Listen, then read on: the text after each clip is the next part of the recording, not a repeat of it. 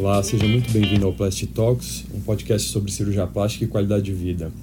Hoje o som pode ficar um pouco diferente porque eu estou aqui em Las Vegas gravando com um setting totalmente diferente, com microfone, fone, com tudo diferente, então eventualmente é, o som pode ficar um pouco é, diferente do que a gente está acostumado. Bom, é, eu tô agora é 19 de setembro, a gente acabou ontem um evento chamado iSpice, que é um evento sobre fluorescência em, em, em medicina, e a gente vai falar um pouco sobre as aplicações da, da, da fluorescência, desses exames na cirurgia plástica, no que, que isso pode ajudar, é, como que a gente consegue melhorar os resultados e a vida do, dos pacientes usando esses exames, é, usando a endocianina e a fluorescência.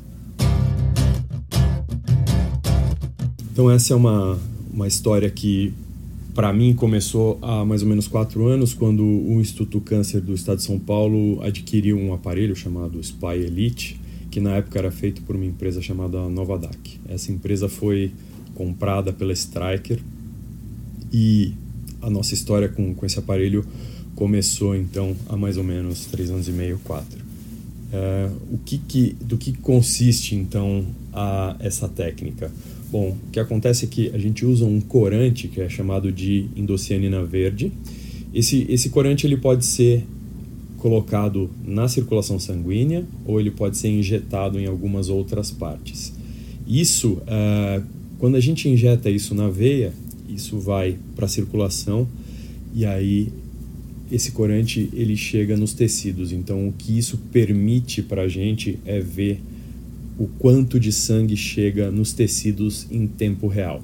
Isso tem diversas aplicações, né? Na medicina, o que, o que quando você sabe o que que está chegando de sangue, quanto chega de sangue na, num tecido, você consegue ter muito mais segurança nas suas ressecções, nas suas retiradas, nos seus descolamentos, né?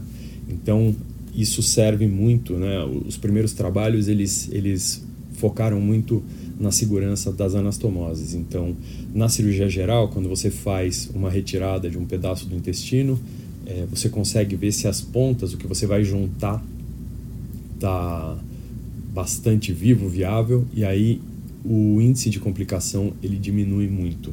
Então, é, isso para anastomoses de esôfago, para anastomoses no cólon, é, isso é bastante importante. Então, é, o que os trabalhos demonstraram para esses pacientes é que isso é, diminui muito o índice de complicações, e aí, apesar de ser um aparelho que não é muito barato, o que acontece é que há uma economia muito grande de dinheiro em tempo de internação e de reinternações e complicações. Né?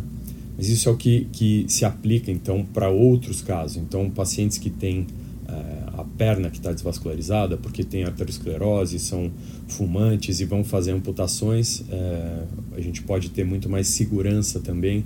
A gente consegue ver o quanto de sangue chega na, na, nesse membro antes de, de comprometer e fazer uma amputação. Então essa é uma é, uma, é um campo que é vastíssimo na, na, na medicina toda. Então, como cirurgia vascular, cirurgia cardíaca, tem muitas e muitas aplicações. É, a partir de agora, então, a gente vai falar um pouco sobre como funciona o aparelho, né? E depois a gente vai falar sobre as aplicações em cirurgia plástica mais é, propriamente dita. Então, quando a gente recebe é, esse corante, o, a endocianina ela vem em dois frascos e aí tem uma, uma diluição. E aí o que, que se faz é que quando você injeta isso, a endocianina ela se liga às proteínas do plasma. E então, é, quando, quando, isso acontece, ela é transportada junto com o sangue ou junto com a linfa em, em, em vários lugares. Mas a endocianina, ela não é vista é, a olho nu. Então a gente precisa usar um, um infravermelho, né? É um, uma, uma energia. Então você liga um, um laser e aí você consegue ver a saturação disso nos tecidos. Então é muito muito bacana porque a gente consegue fazer isso e esse é um aparelho que ele tem muitas vantagens sobre outras técnicas. Então, por exemplo, a gente não tem a toxicidade para o rim, por exemplo. Então, pacientes que têm insuficiência renal não podem usar é, contraste com iodo por causa da, da, da excreção que é pelos rins. A endocianina ela é excretada, ela é metabolizada pelo fígado. Então essa é uma das vantagens. A gente não tem radiação, então quando eu vou fazer algum exame com raio-x, eu tenho a preocupação da quantidade de radiação que o paciente está recebendo. A endocianina também não tem esse problema, porque a gente não tem o uso da radiação ionizante. Né? Então, essas são algumas das vantagens que a gente tem. Então, o que, que acontece? Uso o corante e preciso usar essa, essa, essa técnica de visualização que eles chamam de quase infravermelho, ou seja, na verdade é um, é um near infrared, e aí você consegue fazer a visualização e os aparelhos, eles têm, cada aparelho, cada empresa tem um, uma técnica diferente, mas a gente consegue ver isso em tonalidades de cinza, e aí, é, que é a, a, imagem normal, então é, do preto ao branco, e quando a gente manipula um software, a gente consegue ver em cores, e aí a gente consegue ver então imagens sobrepostas, imagem em tempo real, é, em verde, e a gente também consegue fazer tons de vermelho, então a gente consegue fazer é, cores mais quentes e mais frias dependendo do, do, de quanto sangue chega nisso e a gente consegue então visualizar e a gente consegue também fazer cálculos relativos em relação à, à quantidade de sangue que está chegando. Então, é, a partir de agora a gente vai ver algumas das aplicações que a gente mais faz em cirurgia plástica. Na cirurgia estética propriamente dita, a gente não tem muitas aplicações por causa do custo desse aparelho, da pouca disponibilidade. Para vocês terem uma ideia, em setembro de 2021 a gente tem três aparelhos desses no Brasil, todos em São Paulo. Então a gente ainda não consegue usar em larga escala essa tecnologia, então existe uma questão do custo. Isso vem caindo de preço bastante, mas para cirurgia estética, por enquanto, a gente não tem muito, muita aplicação mas o uso é, mais óbvio para casos de cirurgia estética seriam cirurgias secundárias. Então, uma cirurgia de face secundária ou uma paciente que já fez uma redução de mama e vai fazer outra, ou vai levantar a mama, que a gente já tem cicatrizes, ou então é, pacientes que fizeram cicatrizes abertas para colicistectomia, tiraram a vesícula e aí vão fazer uma, uma abdominoplastia estética que tem é, uma interrupção do fluxo de sangue para a pele é, elas podem ser estudadas, então, é, em casos específicos, a gente tem bastante benefício e aumenta a segurança desse procedimento quando a gente vai fazer é, uma cirurgia estética. Então, a ideia aqui é a gente estudar a vascularização e pensar que a gente tem muito mais segurança. Então, é, para casos muito específicos de cirurgia é, estética, a gente teria aí um benefício de usar esses aparelhos, ok? Mas o grande uso mesmo que a gente tem é na cirurgia reparadora. E aí eu vejo é, alguns, alguns usos muito grandes e o que eu vou falar um pouco sobre o que a gente faz mais no nosso dia a dia. Então, é, que é a reconstrução mamária. Então, na reconstrução de mama, a, a, o primeiro uso que a gente viu isso, o que, que é? Pacientes que fazem cirurgias com muita preservação de pele. Então, são pacientes que fazem adenomastectomias, que são as cirurgias que têm a preservação total da areola do mamilo e da pele da mama. O que acontece? Quando você faz uma cirurgia dessa, que você esvazia a mama por dentro, você reduz mais ou menos 90% do fluxo que chega na pele da mama. E o método ideal de reconstrução para esse tipo de paciente é você ir lá e colocar um implante. Né? Esse é o mais, mais feito de todos. Então, para fazer isso, a gente precisa que a pele aguente o volume desse implante, né? porque o implante pesa, ele acaba tendo uma atração na pele e aí a gente pode ter problemas se a gente não tiver uma pele com muita, muita vascularização. Então, quando a gente é, recebe esses pacientes, atualmente o que a gente faz é isso. Então você faz a, a, a injeção e aí vê se o fluxo para a pele tá bom, para a areola e para o mamilo também. E aí, depois disso, a gente pode colocar um molde, né, que é um, um, um molde temporário, não é a prótese definitiva, e definir se a gente tem um fluxo bom para a pele é, na presença do implante. É, o que acontece quando a gente faz isso é que a gente aumenta demais a segurança desse procedimento, a gente reduz muitas complicações, as complicações como é, perdas parciais da pele, perdas totais da areola e do mamilo, e a gente tende a ter resultados muito melhores. Uma outra coisa que a gente vê, então assim, se a gente tem alguns pontos da pele que não estão vivos, a gente tem duas condutas possíveis. Uma é mudar o tipo de reconstrução. Então, ao invés de colocar uma prótese direta, eu vou colocar um expansor, que é uma prótese vazia, deixo essa pele descansar e aí depois eu vou é, fazer, eu vou encher esse expansor e aí num segundo tempo eu troco. Então, o que eu fiz foi usar a tecnologia para garantir que a pele da mama estará viva, né? e aí depois eu parto para uma reconstrução definitiva. Então, se eu tivesse colocado é, a prótese direto, nesse caso, provavelmente a gente ia ter uma necrose, uma exposição desse implante, uma perda da reconstrução. Então, a questão aqui é ajudar o cirurgião, ajudar no julgamento clínico para a gente ter resultados cada vez melhores. Ok? Então, esse é um uso. O outro é quando a gente tem é, áreas segmentares aí de, de, de, sofrimento dessa pele.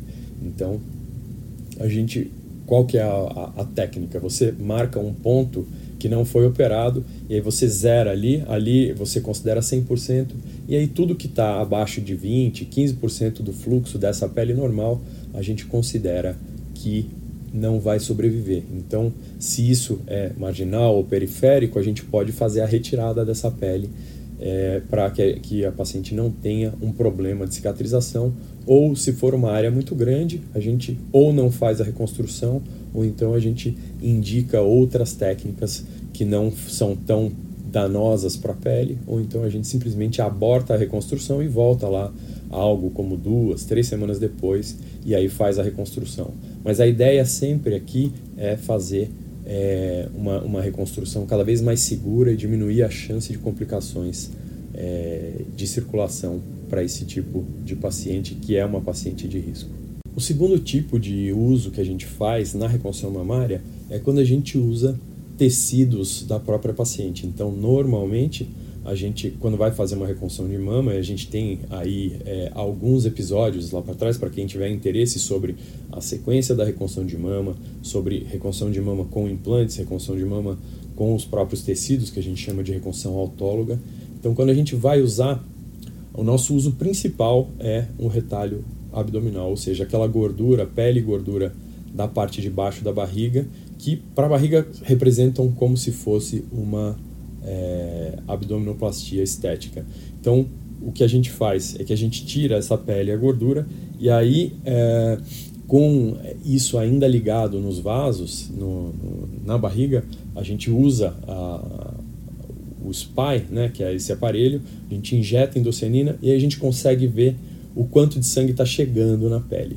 E a gente tem algumas áreas que são mais bem vascularizadas do que outras. Então, quando a gente faz isso, então o que, que a gente faz? A gente já marca antes e faz a retirada dessas áreas que são mais mal vascularizadas e a gente já leva para a mama um tecido que é bem vascularizado. Então isso aí diminui também a chance da paciente ter aquelas áreas de necrose gordurosa, aquelas áreas mais endurecidas que podem acontecer. É, e aí elas simulam em nódulos da mama e as pacientes que têm câncer de mama e fazem a reconstrução, elas ficam realmente muito desesperadas quando, quando tem algum nódulo e então quando a gente usa a tecnologia a gente consegue também diminuir a chance dessas pacientes fazerem exames desnecessários, biópsias desnecessárias, então a gente já vê exatamente o que está bom, o que está ruim, faz esse o descarte disso e aí a gente tem uma evolução mais satisfatória. A outra coisa é quando a gente faz a reconstrução microcirúrgica. Então, você injeta e aí a gente consegue ver exatamente o sangue entrando dos vasos dentro do retalho e saindo e a gente consegue garantir que essa anastomose está de uma boa qualidade. Né? E depois que a gente já montou a mama bonitinha, a gente pode dar uma espiada novamente para saber se está tudo bem, se a gente tem mais alguma área de, de ressecção e aí a gente vê uh, e finaliza com bastante segurança. Então isso acabou reduzindo muito a, a, o índice de complicação. Né? Então, se a gente pensar numa reconstrução de mama com um retalho, a gente tem até 20% aí de nódulos de necrose gordurosa por falta de vascularização. E aí, quando a gente usa essa tecnologia, isso aí gira em torno de 2, 3%, que é bastante aceitável e é, é um, um, resultado muito bom. Então, certo? E o último uso, é, que talvez seja o que eu, que eu mais uso na minha prática diária em cirurgia reparadora, é no tratamento do linfedema, seja ele congênito, seja o linfedema pós câncer de mama, câncer de próstata, sarcomas, melanomas, etc. Então, o que, que a gente faz? A gente usa essa tecnologia é, em alguns momentos. Então, primeiro como uma ferramenta diagnóstica. Então, a gente injeta aí não dentro dos vasos, a gente injeta isso é, logo abaixo da pele, né? pequenas porções, aí 0,1 ml entre os dedos da mão, tipo dois, três pontinhos, e aí isso vai ser captado pelo sistema linfático e ele vai ser transportado é, pelos canais linfáticos. Então, é, numa fase de diagnóstico, a gente vê se a paciente tem os canais preservados, os canais superficiais, se ela tem um, um, um bom transporte, quanto de refluxo é, essa paciente vai ter e se a gente consegue, é, se a gente tem, então a gente faz uma graduação, uma categoria, uma categorização do grau do linfedema de acordo com o que a gente vê no fluxo superficial aí do sistema linfático. Né? Isso foi descrito no Japão pelo Miyahara, é, que é uma, uma, então uma categorização. Então a gente usa inicialmente como uma ferramenta diagnóstica e a gente consegue indicar o melhor tratamento para essa paciente. Se vai ser uma anastomose venolinfática, se vai ser um transplante de linfonodo, se vai fazer só uma lipoaspiração ou se a gente vai ter a necessidade de fazer uma terapia multimodal, ou seja, se a gente vai ter que unir várias, várias tipos de terapia para ter um resultado melhor. O linfedema também, nós temos aí é, dois ou três capítulos, dois ou três episódios. Então, quem quiser e tiver interesse pode consultar na nossa lista de episódios. Ok? A segunda questão, então, é: a gente fez o diagnóstico, a gente fez a graduação do linfedema, é, e aí a gente indicou uma linfovenonastomose. Então, a, o que a gente vai fazer aí é para o planejamento cirúrgico. Então, a gente com o paciente na sala, a gente faz o mapeamento e a gente faz pequenas marcas com uma caneta é, de marcação, uma caneta que não sai, e aí a gente vai, é, como se fosse fazendo a marcação do trajeto desse vaso linfático ao longo do braço ou da perna desse paciente. É, e, e, nessa topografia, então, em cima dessas marcas, aí no microscópio a gente vai achar o, o, os vasos linfáticos, né? Por quê? Porque sem, é, como eu falei, a endocianina não é visível é, a olho nu. Então, quando a gente vai fazer uma abordagem, é, o que a gente vai fazer é entrar já sabendo exatamente aonde o vaso linfático está. E aí, no, no intraoperatório, na cirurgia, a gente injeta um pouquinho de azul patente ou de azul de metileno, que são corantes que a gente consegue ver é, a, olho, a olho nu, ou no microscópio, ou com lupa. E aí a gente vai achar o vaso linfático, fazer o preparo e ligar esses vasos numa, uh, numa, numa veia para fazer uh, o tratamento do linfedema. Um outro uso é quando a gente vai fazer o transplante de linfonodos. Então, o que, que a gente faz? A gente injeta isso na mão, na perna, etc. E a gente consegue evitar. Então, se eu estou fazendo um transplante de linfonodos da região da virilha para a região da axila, por exemplo, eu consigo evitar. Se eu injeto a endocianina no pé, é, por exemplo, na hora que eu vou levantar e vou tirar os, os, os linfonodos para fazer esse transplante, se eles corarem de, de, se eles acenderem no nosso exame, eles não devem ser levados, porque senão a gente vai causar um linfedema secundário é, na área que a gente tirou. Então, esse é um jeito, né? A gente usa essa técnica para fazer a redução da chance de acontecer qualquer coisa. Então, é, isso aí se chama mapeamento reverso e, e, foi descrito pelo Diane lá no Memorial Sloan Kettering de, de Nova York. É uma técnica de preservação. Uma outra é, aplicação disso é, também na cirurgia é, reparadora, que é muito legal, é a gente fazer a reconstrução dessa via linfática no momento da retirada. Então, paciente que tem câncer de mama e faz a retirada dos gânglios, faz o esvaziamento da, da axila, a gente pode é, usar essa tecnologia. Então, a gente injeta isso no momento da, da cirurgia e aí, é, depois que o, o, mastologista acabou a, a, a retirada dos, dos, gânglios, a remoção, a gente consegue é, identificar os cotos dos, dos vasos linfáticos que foram cortados e a gente já faz a reconstrução disso é, numa, durante a reconstrução da mama e os resultados disso são bastante legais, bastante promissores. Então a gente tem um trabalho que, que começou na Universidade da Flórida e aí agora tem sido feito em Boston, na Harvard, capitaneado pelo Dhruv Singhai, que é um, é um cirurgião plástico americano. E aí eles estudaram isso e eles viram que quando você faz essa técnica de reconstrução dos vasos linfáticos já é, imediatamente, é, você tem uma redução brutal da chance da paciente desenvolver linfedema. Então, do primeiro grupo que eles estudaram, eles fizeram isso em 32 pacientes e é, 12 meses depois, somente uma paciente desenvolveu, que é um, um número bastante expressivo, então, a redução do que, do que a gente teria. Porque quando a gente faz a, o esvaziamento da axila e a gente usa também a, a, a radioterapia, a gente tem de 20 a 30% de linfedema. Então, você ter um em cada 30 é bastante expressivo, então é mais ou menos 3% que a gente teria. E essa é mais uma das aplicações, é mais uma das, das dos usos que a gente pode ter. Então isso aí, esse approach aí é, é conhecido também como linfa, né, com pH, que é a, a, e com Y, que é a reconstrução imediata das vias linfáticas depois da sua lesão, da sua retirada por causa do tratamento do câncer.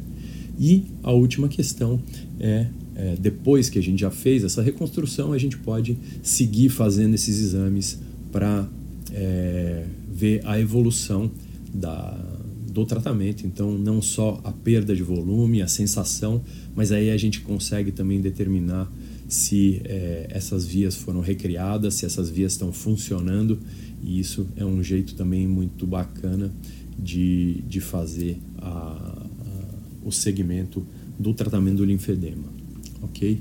Bom, essa era mais uma, uma pincelada sobre o que, que eu vim fazer esse final de semana nos Estados Unidos, é, esse, esse congresso, né, o iSpice. É, óbvio que a gente tem inúmeras outras aplicações na, na, na cirurgia, mas esses são os maiores usos que eu faço na cirurgia plástica. É... Óbvio que a gente ainda não tem muitos aparelhos disponíveis no, no Brasil, mas isso vai, com o barateamento da, da tecnologia, a gente vai conseguir levar é, melhores resultados para a imensa maioria das pacientes é, que fizerem o tratamento. Então, é, a gente tem aplicações aí na área da mastologia, na preservação, para várias outras coisas, em cirurgia geral, em cirurgia gastro, é, para preservação de, de via biliar, de ureter na urologia. É, os robôs é, atualmente estão vindo já com um filtro de endocianina, então isso é uma coisa muito legal, é um campo que tem só, é, só tende a crescer no futuro. Então, era mais ou menos isso, foi um fim de semana intenso, no fim eu fiquei mais ou menos 30 horas aqui em Las Vegas e vou voltar para o Brasil. Então, é, como sempre, eu vou pedir para quem achou isso útil ou legal para divulgar o nosso podcast para a gente conseguir é, alcançar e, e, atender cada vez mais pessoas e que vocês avaliem também aonde vocês ouvem isso no Spotify, no Apple Podcasts, no Google é, na ferramenta que vocês usarem, que vocês avaliem para a gente é, aumentar o nosso alcance e ajudar cada vez mais gente, ok? Até a semana que vem. Tchau, tchau.